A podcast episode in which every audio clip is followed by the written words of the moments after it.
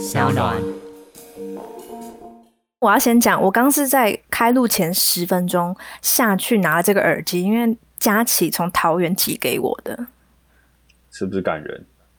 这是我疫情期间收到最最温馨的礼物，因为因为就是我没有 AirPods，我有 AirPods，但那是我妹的，可是就是坏掉了，所以上上一次录音就是我是直接用电脑收音，就是非常的有一个很空旷的感觉。然后佳琪就说让他寄他的 iPhone 耳机给我，嗯、因为我三点五 mm 的也坏掉了，就是全部都坏掉了这样。你家的电器磁场有问题啊？嗯，不要这样说吧。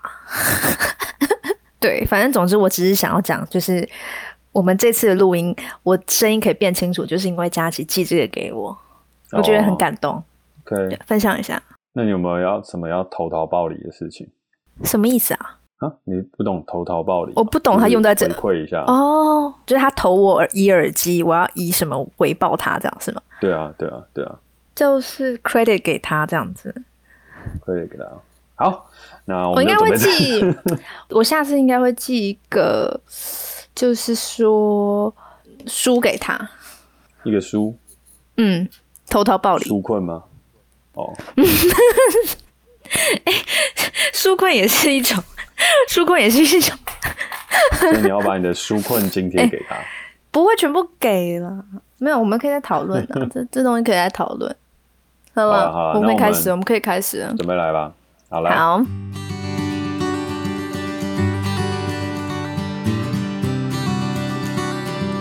Hello，大家好，我是嘉凯，是名导演，也是个创业家。Hello，大家好，我是 Katie，我是嘉凯的前员工。那我们将透过这档 Podcast 探讨人生当中的各种选择。若你遇见了一个选择，不知道该如何前进，那就来听我们的 Podcast 吧。同时呢，欢迎你在 Apple Podcast 上面留下那些会让你困扰的选择，我们也将会在节目上与你一起分享讨论。好，那我们今天要讨论的选择是。用一生疗愈童年是必然还是一种选择？哇哦！哎，你今天怎么突然要聊一个这么硬的话题？要聊你的原生家庭啊？嗯，因为现在就是疫情在家，我就觉得原生家庭就是一个大家现在不得不去面对的问题。虽然不是每个人都像我一样是回到自己的家乡，但我就觉得。还蛮多人是回到自己原本的家，然后因为二十四小时都会待在家里面，你就必须面对这件事情。然后我觉得这件事情是早面对晚面对，终究要面对的一一件事，所以我就觉得这个时机其实很适合聊这件事情。而我们第一二三四季好像有提过跟父母有关的话题，可是其实好像没有很认真的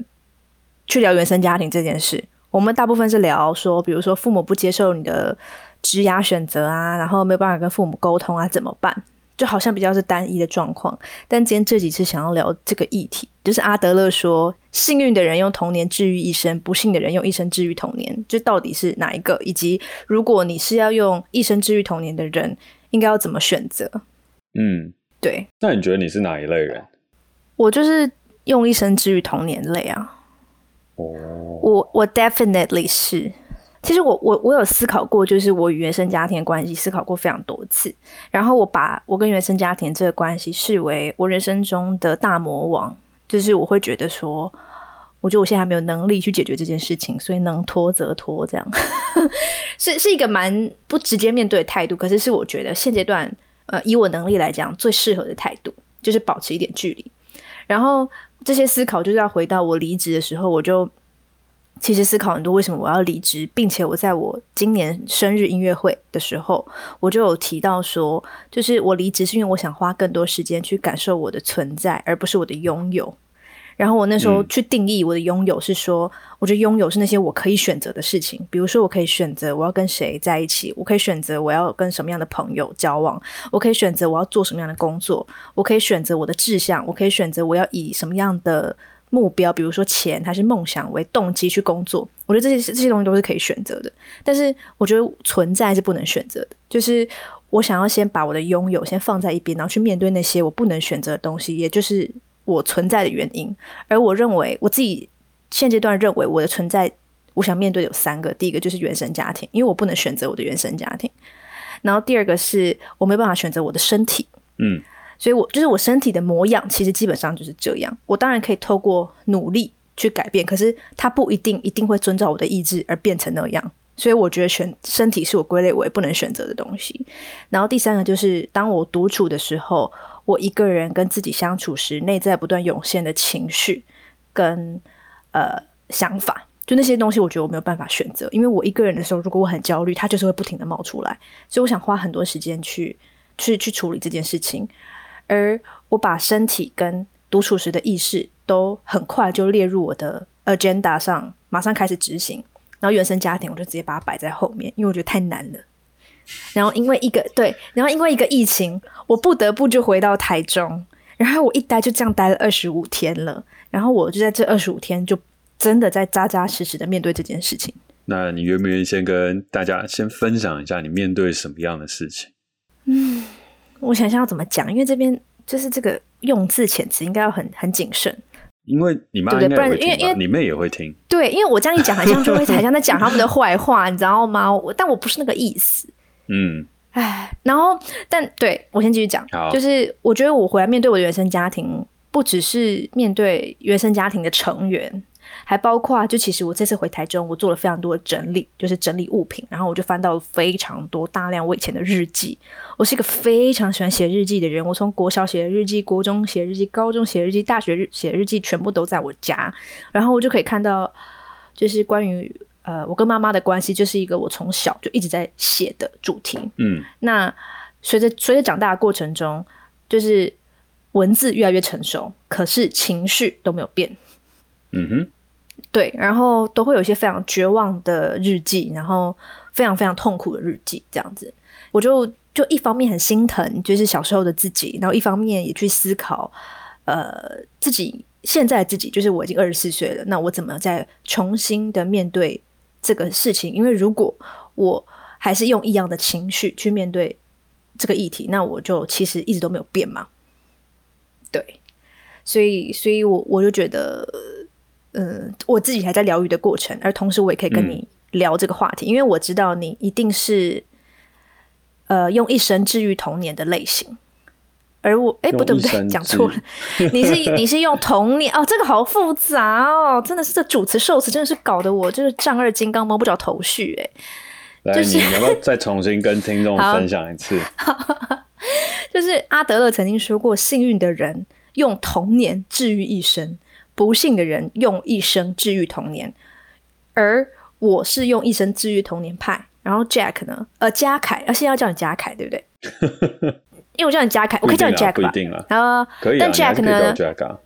Jack 呢？就是幸运的人用童年治愈一生。然后我们刚好是不同不同派。你怎么那么笃定我是另外一派？嗯，因为我觉得你的家庭给你很多力量。哦，而且这个是是真的很明确的那种，就是那那种力量是你你你感到非常非常被支持的那种力量。嗯，但是我相信每一个家庭一定都会有自己，就是自己跟自己家庭成员的纷争啊，这这些我觉得很正常。但是我觉得能不能从自己原生家庭得到那种你能往前走的力量，就是我认为你是用童年治愈一生，或是用一生治愈童年的这个差别的关键。嗯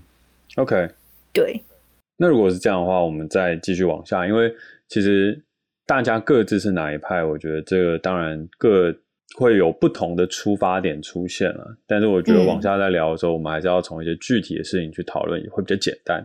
可是呢，因为有鉴于可能 Cady 的原生家庭哦，也是会聆听到这个 Podcast 节目，哦、还是我们从一个外部当中的内容啊，啊，真的、哦、你要讲哦。嗯，可是我只是想要问你是要我怎么样讲法？嗯你是要我描述我妈是个怎样的人，还是你要我描述我被她影响了什么？因为就是我不应该是比较像是这个的开始吧，嗯、就是到底为什么你要用你的一生去疗愈童年？因为我觉得这个东西对于很多人来讲是哦，我听得大概懂啊，就是我的童年过的一些东西，它会对我造成一些影响。然后呢，这些影响呢，嗯、到后来的时候，我怎么样去发现？然后呢，我又怎么样要回过头来去慢慢的去疗愈它？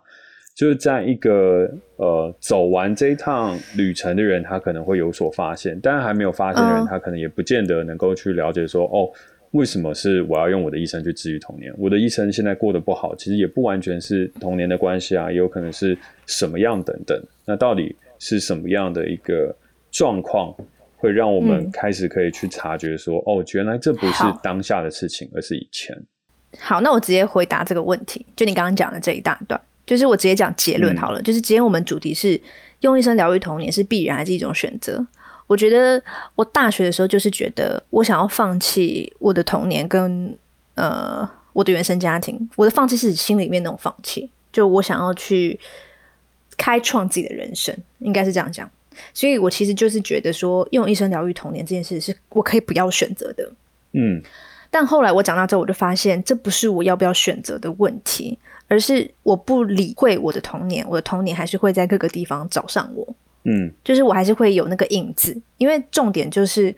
我的原生家庭就是我的一部分，所以我等于我的原生家庭，所以我是带着已经被影响的那个我去面对很多我的选择，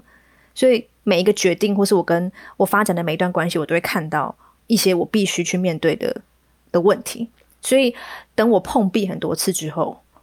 我一直觉得为什么我很多心态上面有点不顺的地方，我就还是会回到原生原生家庭去找。那通常会找到一些答案。嗯、所以，我觉得说你一定会有一个阶段是会想要先选择断，就是完全断掉。就是如果说童年不快乐的人，嗯，但之后其实我觉得他就是一个。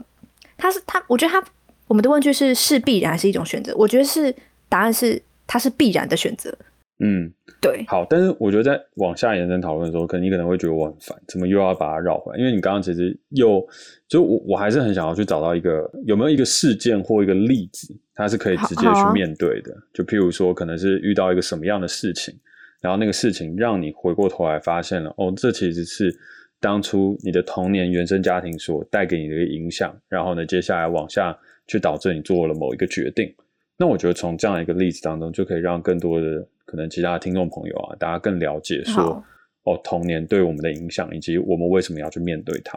好，就是我有发现我很不喜欢做决定，我痛恨做决定，就是我、嗯、我做决定我能拖就拖，然后。而且，就正是因为我不喜欢做决定，所以我倾向找我身边的人都是那种比较强势，可以帮我做决定，或是生活中的方向，他可以做决定来主导一切的人。我就会倾向找这样子的人，嗯，做朋友或是相处。然后，而这样子人的个性可能就是会比较强势，然后会打压。就通常这有点，就是有点像是，应该说他们很有自己的想法是优点，可是他们有强势，就是他们这个优点背后的缺点，就可能是一体两面的这样。然后我我就会一直不停的在这样子的关系圈里面待着，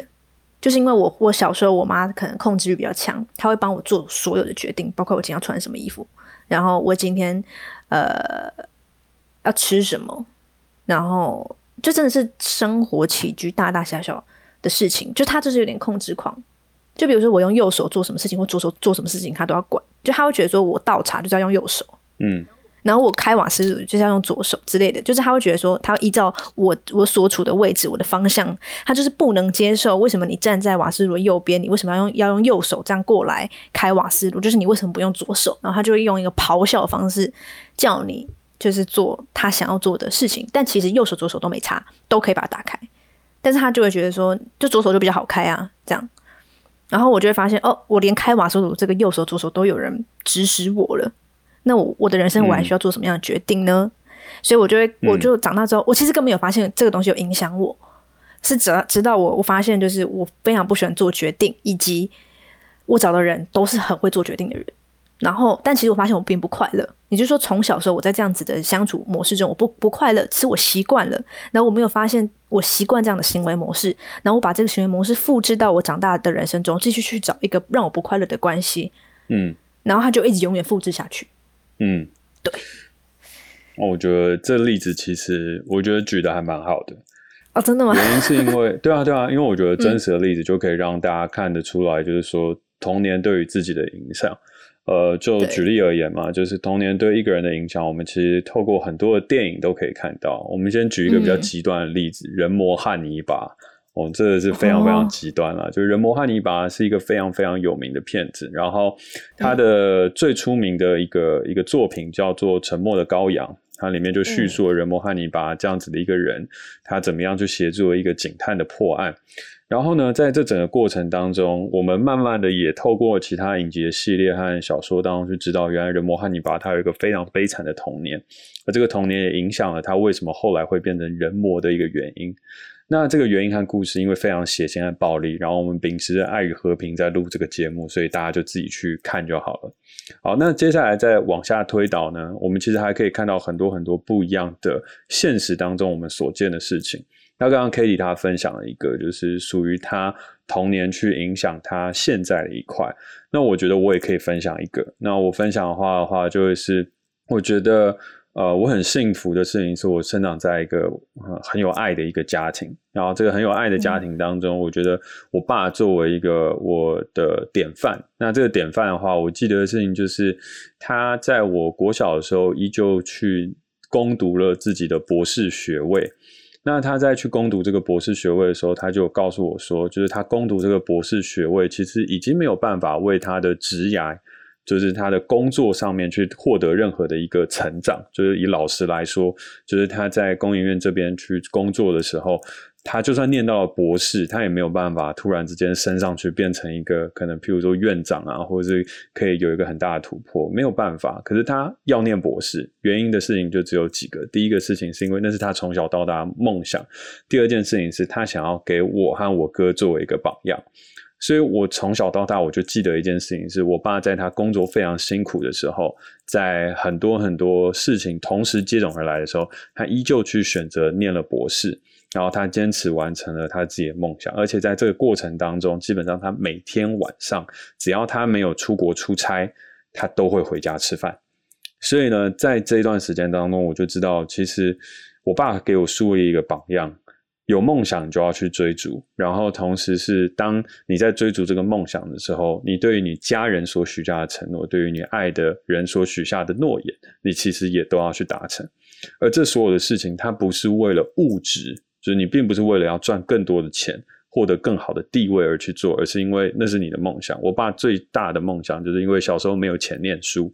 所以呢，到了后来的时候有钱念书，他就想要念成博士，就只有因为这样。然后这个东西影响我到后来的事情是，我觉得家家人非常重要，所以就算再忙，我也都会想办法一定要打电话回家，因为那个就是我对家里面所要许下的一个承诺。虽然到了后面的时候，我有一段时间就是因为真的很累，所以呃可能有一两天、三四天没有打回家，但我一个礼拜一定都会打回家最少一次。然后只要我没有很累，状况没有很不好，我每天都要打回家。然后再来另外一件事情，就是我所做的所有的决定和东西，它不见得是为了外在的物质而去做全部的决定，而是因为我爸从小就告诉我一件事情：有些东西你该值得去追逐，你就去追逐。它不是特定为了要赚多少钱，或者为了什么样的利益，而是因为这是你的梦想。那我觉得我爸在这块当中，他影响我的也是非常非常的深，所以到了现在的时候，对我来讲，追逐梦想和我能够坚持做我想做的事情，有很大一部分，我觉得是来自于我爸对我的影响。那当然，童年当中他还会有很多很多的事情，就像有好有坏嘛。那好的可能是譬如说我爸的这个影响，那可能也有一些其他呃不同的影响，我们可以在后面的时候再慢慢慢慢去做说明。可是呢，接下来回过头来，我觉得刚刚在讨论到一个事情的时候，我想要再延伸带到一个我们今天也是会谈到的一个 podcast 节目，叫《鬼岛之音》他们所做的一年的告白。嗯，嗯，我觉得一年的告白的这个故事，我可以先大概说明一下，因为这个节目我自己听了非常的感动。它是一个妈妈被诊断出癌症的末期，然后呢，自己的女儿要跟她去做这呃倒数一年的一个对话。那当然。呃，到后面的时候，呃，我先不剧透了，但是就是到后面的时候，有很多很感人的事情不断在被谈吐到。那我觉得这 podcast 最厉害的事情，其实就跟我们刚刚所遇到的事情是一样的。当我们再去选了这个用一生去疗愈童年的时候，它其实还有一个很必然的命题，就是它是很很难以被揭开的，它就像是一个流脓的疮疤。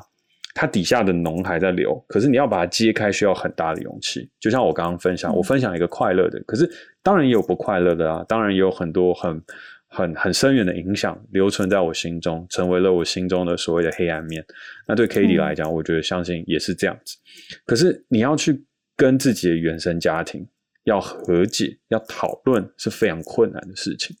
但《鬼岛之音》的这个 podcast 当中，就是一年的告白，他的这个女儿的角色跟妈妈的角色去做了一个完整的告白，几乎每一集都录到吵架，然后每一集也录到哭。那我自己听的时候是非常非常感动的，因为真的每一个人在不同家庭当中，家家都有本难念的经，都会有一个不一样的风格跟状态，形塑了一个完全不同的人。嗯，可是他们能够把这个疮疤揭开，看到里面正在流脓的东西，我觉得这是非常非常有勇气的。嗯，所以我觉得当我们今天要面对到我们今天讨论的这个课题，你要用一生去疗愈童年，这是一个必然还是一个选择？我我认同 Cady 说的，它是一个。必然的选择，就是讲必然的选择。那回过头来，它其实也就是一种必然，你一定要去面对它，只是看你什么时候。所以，就像 Cady 最开始说，阿德勒他有分两派嘛，一个是用一生疗愈童年，一个是用童年支撑自己的一生。嗯，可是我对这句话的观点其实是另外一个：你到底什么时候可以开始去疗愈你的童年？疗愈完了之后，或者疗愈到一个状态之后，你就可以开始用童年去支撑你的一生了。所以我我自己下的一个注解和一个想法，就有点像是，呃，《鬼岛之音》一年的告白当中的这个女主角，她在跟她妈妈在讨论的过程。我相信的事情是，当这个 podcast 录完，她的童年和她的本来以为是空缺的地方被填补起来之后，她现在应该可以变成一个更坚定的力量，去支持她的一生。所以我觉得用一生去疗愈童年。它是否为必然？是，可是你要用一生当中的多久去疗愈它，这是你可以选择的事情。我可以选择在青少年时期，我可以选择在二三十岁的时候，我也可以选择到五六十岁的时候，一直保持着这个东西到五六十岁才开始面对，然后你就真的用你完整的一生去疗愈它。嗯，但你也可以选择的事情是，譬如说我可能比较早开始。我会想要去跟我爸妈去谈这个事情，我会想要跟我哥去谈这个事情。嗯，我真实的我长什么样子？我会透过很多的一些，譬如说家庭旅游的时间，然后我可能就会在某一个时间点就拿一瓶 whisky，然后跟我哥说：“哥，我们聊一下。”然后就是在 on record 之下跟他说了很多我自己的事情。然后呢，接下来呢，以前的一些不理解，以前的一些。问题就从这边开始逐渐的得到疗愈，嗯，然后后来我哥就变成一个支撑我很大的力量，嗯，因为对我来说，最早以前我哥是我自卑的来源，因为他其实所有事情都做得比我来的更好，然后无论是读书啊、运动啊、音乐啊什么等等，然后就会让我越来越对于自己的存在感到怀疑，然后甚至到后面的时候，我哥还有一个同学因为赢不了他，所以就跑来霸凌我。那那段时间，我觉得他是一个让我怀疑起自己和有一些对哥哥无法去释怀的一点。但是后来的时候，我们也在一个家庭旅游上面跟他讨论完了这件事情。那讨论的时候，中间当然也有说，就是有些时候我的压力会很大。然后我哥又跟我说，他其实完全没有想要给我这样子的压力，然后他也不知道我处于这样一个环境。然后我说，但是你不知道，可是所有老师都这样，所有老师都期待我要跟你一样，所以我每年都被逼着要去考自由班。然后每一次去练管乐团的时候，指挥都点我的名字，然后就说我哥有多优秀。那我到底该怎么办？我只跟你差一年呢，我只跟你差一年，然后什么事情都要被拿来比较，那我又那么废。那你说我在这样的一个环境下，我又怎么样会去会去可以把事情做得好，跟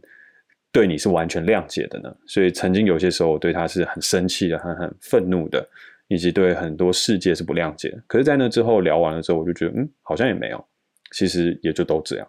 所以我自己后来的话，也就发现的事情就是，的确，其实每一个人他都有一些选择，怎么样去疗愈自己的童年，跟怎么样去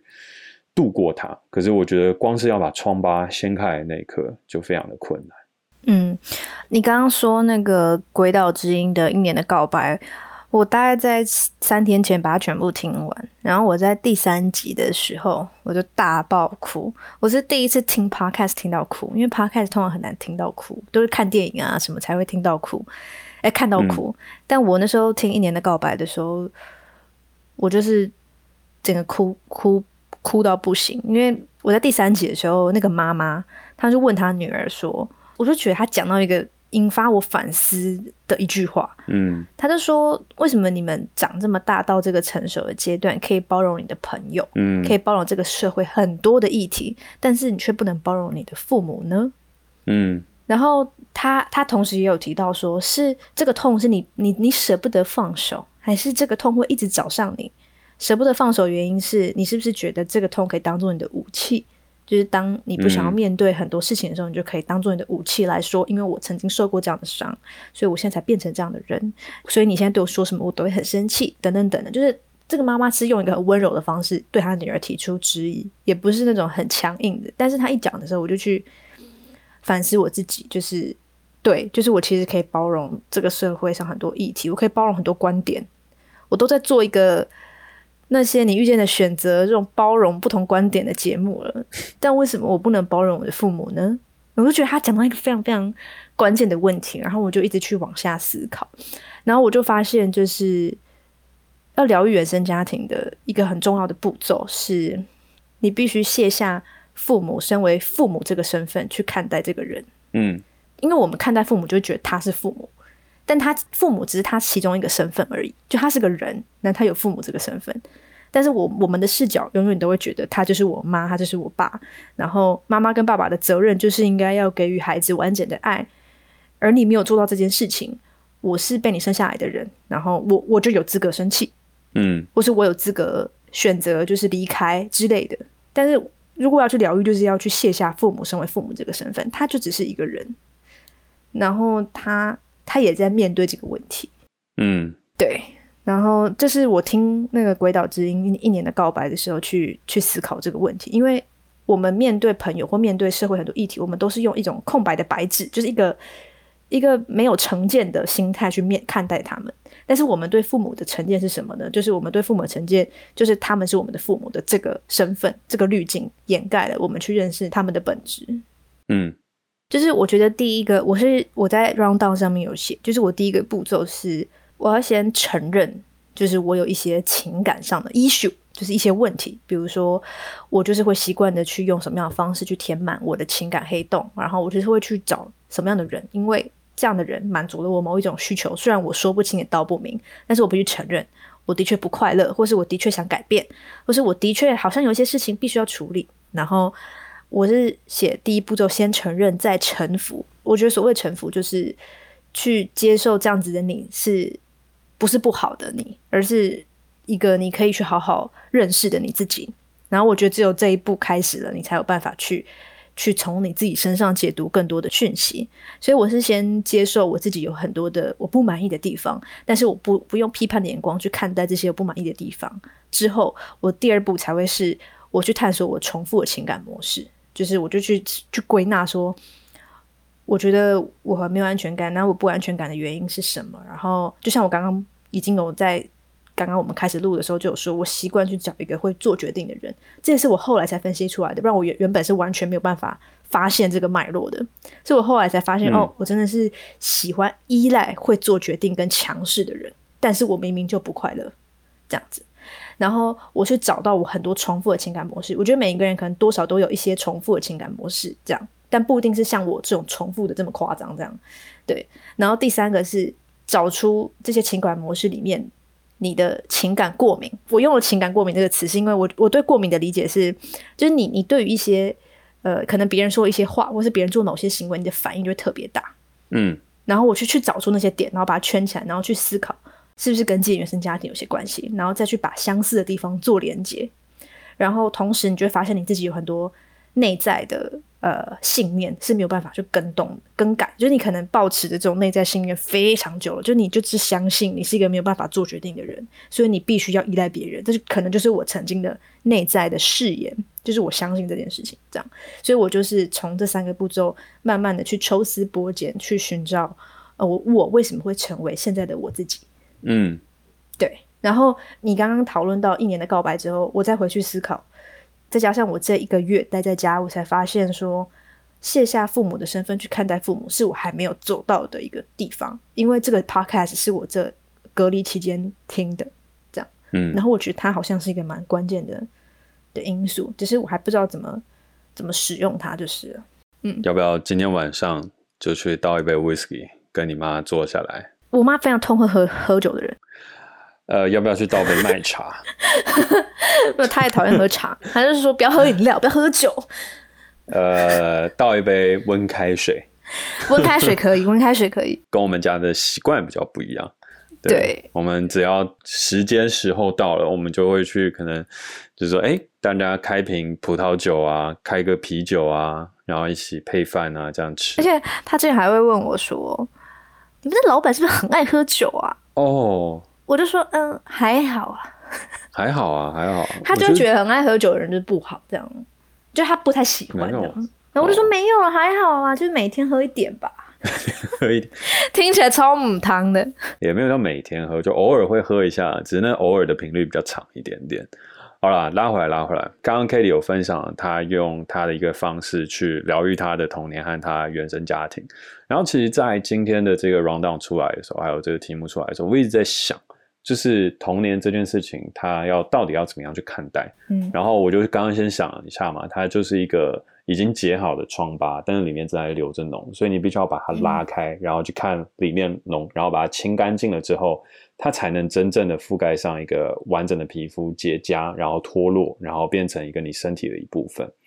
但是为什么会造成这个事情？我觉得我自己最近有一个比较深刻的体悟，那个深刻的体悟事情是，我觉得原生家庭是你人生第一个建立对生命期待的地方。嗯，我们常说就是长大了嘛，长大之后我们常常会跟亲密关系人说，我没有期待就没有伤害。嗯就譬如说什么逢年过节的时候啊，我没有期待你有送我礼物啦，所以没有期待一下就没有伤害啊。我有期待你有送我礼物，然后呢，接下来呢，礼物不是自己想要就得到了伤害。然后到了后面的时候，我们常常都会跟自己在那边聊啊，或考碎自己的时候都说啊，不期不待，不受伤害。但是其实回过头来，这个东西到最最最开始的时候，到底是谁给了你对于生命的期待？谁又第一个伤害你？通常啊，百分之百都是你的原生家庭，通常都是你小时候童年接触到的最密集的这些回忆。就算不是原生家庭，也是那个环境下的一些人所带给你的一些伤害。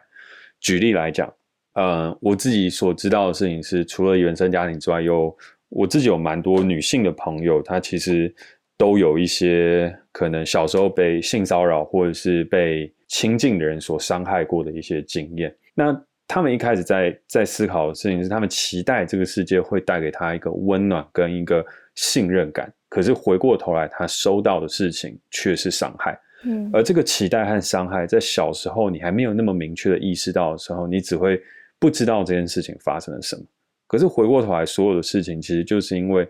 你在最小的时候，你对这个世界充满了期待，而你的成长就是一个不断被伤害的过程，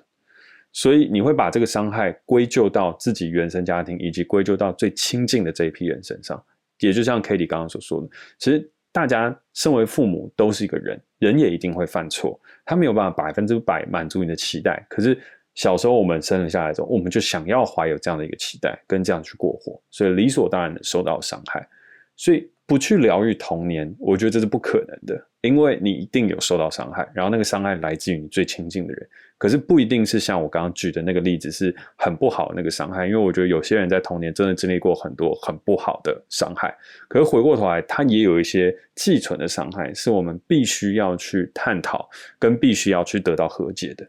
所以回过头的话，我也想说，就是在往下分享到另外一个，我觉得也是一个很棒的创作，就是是枝裕和导演的《横山家之味》。我不知道大家有没有看过这部电影，但我觉得这部电影是一个非常非常棒的一个创作。然后同时呢，呃，这个电影当中的故事，我觉得它非常简单，就是有一个人他回到自己家里，与父母过了两天一夜的生活，就这么简单。嗯，好，但是它里面有非常非常多的故事在里面。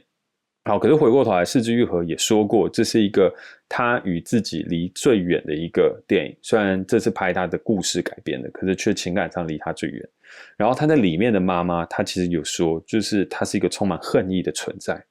所以其实回过头来，是枝裕和透过拍《横山家之味》这件事情，他也在揭晓他跟他母亲之间的真实关系，然后也在去做这块疗愈，也在面对他期待当中的失落。我可以补充一下吗？对，好。因为因为其实他这部电影《横山家之味》是是枝裕和在他妈妈过世之后，他才开始写这个剧本。他就觉得他应该要开始去疗愈他跟妈妈的关系，所以里面《横山家之味》里面那个母亲，他说跟他自己的妈妈是一模一样他说百分之八十的台词都是他妈妈讲过的话。然后他有想要让这个角色跟他妈妈是几乎一样的状态，因为他是要疗愈他的跟母亲的关系，所以他就是用他妈妈的他对妈妈的印象去刻画这个角色。然后他也有说，当他完成这部作品之后，他觉得他自己心里面也疗愈完他与妈妈的关系跟童年了。我再小小补充一下，因为我怕听众当中有一些四肢愈合铁粉，好，就是他的确是在他妈妈过世之后正式开始去推动这个计划。但是他是在大概十年前左右的时候，他就已经有开始写了。但是他还没有那个感触跟那个东西，是觉得这个故事可以拿来拍。然后直到他妈妈过世的时候，他才觉得，嗯，可能是一个时间点，他可以开始正式把这个计划去启动。好，但是这其实不是我们今天聊的重点。我觉得今天聊的一个重点事情，就还是会回过头来，童年、原生家庭，以及我们到底该怎么看待它。嗯，那我自己的想法的事情，就会是像我从头到尾论述的事情是，你必须要先去把你以为的这个疮疤揭开，然后看好了，看清楚里面流脓的部分，把它清理干净，然后清理干净了之后，让它结成了真正的痂，然后让它脱落，你才会获得新生。而脱落之后，它在身上所留下来这个疤，就成为了你人生当中的一块支撑你继续往下走的一个力量和状态。可如果你一直没有去回过头去老实的去处理它，嗯，那这个东西就会变成一直一直卡在那里的一件事情。然后不要以为它不存在，我觉得这是一定会存在的，因为，嗯，只要我们一生下来的时候，我们就会对这个世界怀有一定的期待，然后在这个期待慢慢引导到一定状态的时候，我们就会开始迎接失落。而这个失落给的一定不会是这个世界的其他人，因为他们没有给你那么多的亲近，所以他们也没有办法造成你的失落，必然会是你最亲近的人，例如原生家庭以及你童年当中所遭遇的重要的人。所以我觉得，当我们长大到一段时间的时候，就要回过头来跟他们和解，嗯，然后在和解完了之后，我们才有更强大的力量往前去走到下一步。然后我觉得刚刚 Katie 在聊父母这段也是非常非常好的一个观点，就是我们要怎么样去跟父母去聊。那可能第一个事情就是要卸下我们看他们的这个父母的身份，怎么样用我们以成年人的角度，用成年人的方式去跟另外一个成年人，只是他们同时身为你父母的这个人去做一个更好的对话。嗯，然后我想要补充，就是因为你刚刚说就是。就是这些伤口就是存在，然后我们一定要去想办法把那个伤口揭开，然后看里面的脓，然后去帮他擦拭伤口等等的。但我觉得这个东西我很认同，但我觉得很多人就是卡在你明明就知道你全身是伤，可是为什么你又不帮你自己擦药？就你为什么没有那个动机想要去擦药？但你都知道，我相信大家心里面应该都知道自己是有些童年的伤的，但是你跨出那一步去清理伤口这件事情就是非常的难。然后，嗯，我想。呼应就是我刚刚有提到的一个事情，就是我听那个一年的告白 podcast 的时候，他就有提到说，你的伤口是不是你的武器？然后，但这只是其中一个观点，然后让我去思考的事情，我想分享一下。就是我有发现，就是就是人生的难题真的很多。就等我长大之后，我就发现我人生的难题绝对不是只是我跟我妈的关系而已，而是我需要面对我非常非常多人生的问题，而有这么多的痛苦。然后有时候。我可以粗暴的用原生家庭带给我的影响去解释我遇到的磨难，其实是一个嗯很方便的事情，就是它其实非常痛苦，但它其实也非常方便。就你会觉得，你会瞬间觉得这不是我的问题，然后你会觉得这就是我也不想诞生到这个世界上啊，然后对我就烂之类的，就是当下会有一种很很痛苦的疗愈的感觉。就是我，我就发现我依赖这个路径，就这个路径其实非常的痛苦，嗯、但我依赖这个路径，就我遇到事情的时候，我就会走我原本走到烂的那个路径，那个路径走起来非常痛苦，中间有非常多荆棘，但是我就是会一遇到困难，我就会就是会冲入那个荆棘里面走回去，那个那个痛苦里面，但我从来没有去开辟新的路，因为开辟新的路实在是太难的。我为什么不走我现在这个路呢？所以我会觉得，那个妈妈所说的就是你把你的童年当做你的武器这件事情，就是它其实可以让你在遇到困难的时候，突然觉得这不是我的问题。然后我就发现，其实我会这样，我不知道其他人会不会，但我觉得我会这样。然后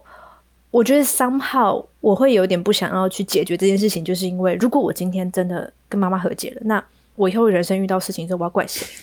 我只能怪我自己，就是我，我发现这个想法非常黑暗，而且我发现这个想法是，就我现在非常诚实，但是我我就我就我就知道说，这的确是一个一个我的思考就是了，但我也没有嗯。确定说我一定是这样，嗯、但我有发现遇到事情马上怪给原生家庭，其实很方便，但很痛苦，但很方便。嗯，对，然后所以所以我觉得嗯。嗯你说，你说，你刚刚讲成长，没有，没有，我是要做结论。对 对，所以所以我觉得这的确是我在这一个月里面多的一个新的思考，那我想分享给大家。我不知道大家有没有一样跟我一样，就是也是也会把自己的伤口当做武器。那如果有话，我觉得也可以讨论这件事情。但我觉得把伤口当做武器不是坏事，因为它是一个很很像防卫机制的东西，就它是一个本能。我觉得它是个本能，它并不是一个。哦，你心机好重哦，你就利用这个伤口，然后怎么样怎么样？我觉得不是，它是一个潜意识你会做的选择。嗯、但我觉得觉察到你潜意识会做出这样的选择，嗯、一定会对于你疗愈童年有帮助。这是我的结论，今天的结论。好，那感谢 Cady 最后的这个分享。然后我觉得 Cady 最后这个分享也引申到后面，我们可以再去讨论一个事情，也是我自己的一个想法，就是如果我们不断的从过去寻找答案的话，其实我们对于当下。的感受就会越少，就是你越当下越纯然。其实对于你的过去那些已然发生的事实，我们可以不要以怪罪或是回头去找的一个方向。我们我自己觉得啊，它可以让你的当下变得更轻松，然后你也可以更以现在活着，而不是以过去，也不是以未来，而是以最纯然的当下在往前前进着。嗯，好，但是这个又是另外一题了。它已经超越了我们所谓的是要用一生来疗愈童年，还是你可以用童年来支撑你的一生？我觉得这样的议题很适合大家在这个时间点，如果有回到家乡的呃朋友，我们大家可以一起来探讨。那如果还没有回到家乡的朋友，也不用赶着回家乡了哦。现在完完全全就是一个不适合回家乡的时间，嗯，所以呢，你也不用就是回到家要去处理这件事情，你就把自己呃留在自己求学的地方，不要随意的移动。我们现在也都还是疫情期间，那。在这段时间呢，最后也是最重要的事情，就是要跟大家说的事情是，呃，我想要在这个节目分享一下我的一个信念，那就是这个世界没有唯一的选择，也没有绝对的道路。没错，生活是一道道申论题，而我们永远有机会去探索不同的解答。而若你有想要收到我每日所撰写的电子报，或听到更多不同的想法，欢迎加入我所经营的线上沙龙俱乐部——徐家凯共创实验所，相关的连接都有在节目的资讯栏。若你有内容产出的接案工作，也欢迎随时私讯我的 IG，我的 IG 也在节目的资讯栏里面。我现在是个自由工作者。好，我是嘉凯，我是 Cady。如果你喜欢我们的节目，欢迎在 SoundOn 上面订阅我们哦。有任何想跟我们说的话，也欢迎在 Apple Podcast 给我们评分加留言，或是透过底下的链接私讯给我们哦。那我们下次见，拜拜。